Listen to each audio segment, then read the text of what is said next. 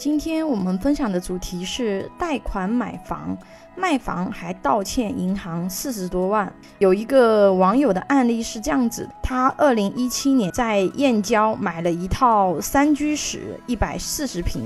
总价是四百二十六万，首付一百二十六万，贷款接近三百万。但是呢，到了二零二一年的时候，他的房子房价从四百二十六万。跌到两百四十万，几乎是腰斩了。才几年，二零一七到二零二一，也就是四年多的时间。现在他如果卖房子卖完还房贷还是不够的，还要倒贴银行四十多万，什么概念？因为其实理论上等于是我买了一个四百二十六万的房子，跌到两百四十万，这边是亏了一百八十六万。但是实际上，它不止亏损这些，因为为什么呢？买房它会有一些契税等等的手续费，还有他用了三百万的资金是房贷贷款，它是有利息的，所以它的实际亏损可以说是非常非常惨啊，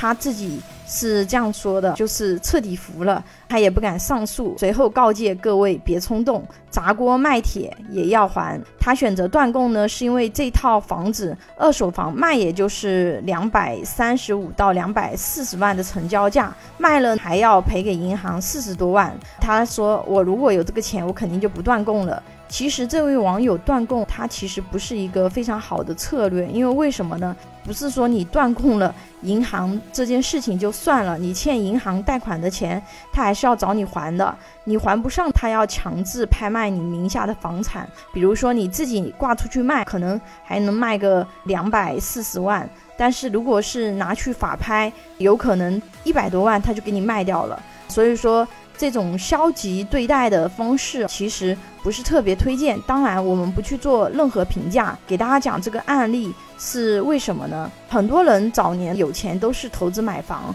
但是现在这个市场买房，尤其是这种带杠杆的，真的不是非常好的选择。比如说前面这个案例，对吧？本来我一百多万，我首付完了亏完了，我还要倒亏。很多人之前买房的想法是什么啊？因为有通货膨胀，有通货膨胀，我的钱放在手里，那么也会贬值。这个想法呢是对的，但是你要选择好的标的，而且通胀和通缩它可能是有周期性的。呃，如果是通胀走到通缩，房价这些资产它都是会下跌的。所以说，一旦通缩来临的时候，上杠杆一定要谨慎再谨慎，因为通缩会让资产缩水，但是呢，负债你还是在的，并不会说你的资产缩水了。比如说你的房价跌了，你欠银行的钱就能够减少。欠银行的三百万，它还是三百万，但是这时候你的房子已经变成了两百四十万，而且你前面还首付了一百多万，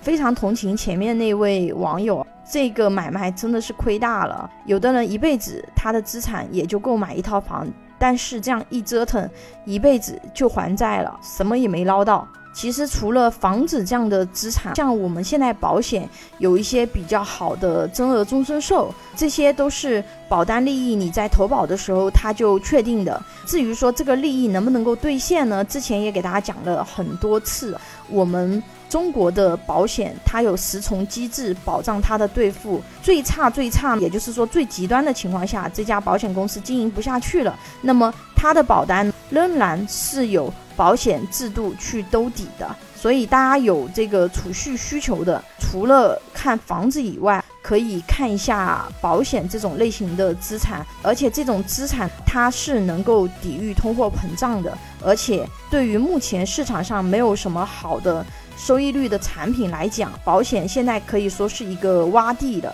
因为我们目前公认的银行存款、国债还有保险储蓄。是三大相对低风险的资产，但是呢，银行存款今年已经降了三四次的息了，国债的收益率呢也是不断在降低，而我们目前现在保险领域增额终身寿，它的预定利率呢还能够达到三点五。这个是复利的，单利可以后期达到百分之十，甚至是百分之二十，如果持有的时间足够长。所以目前市场上，如果是你放的周期足够长，基本上没有资产有它的确定性来得高。比如说前面那位悲剧的网友，如果他一百多万不是拿去付首付，给自己背上了三百万的负债，他一百多万当时如果买的是增额终身寿，那么他的结局完全是不一样的，一个是悲剧，一个是喜剧，Happy Ending。有保险需求的朋友可以关注微信公众号“富贵成长记”，拥有一百多家保险公司产品库，可以轻松货比三家，帮助有保险需求的家庭省钱省时间。关注我，教你买对保险。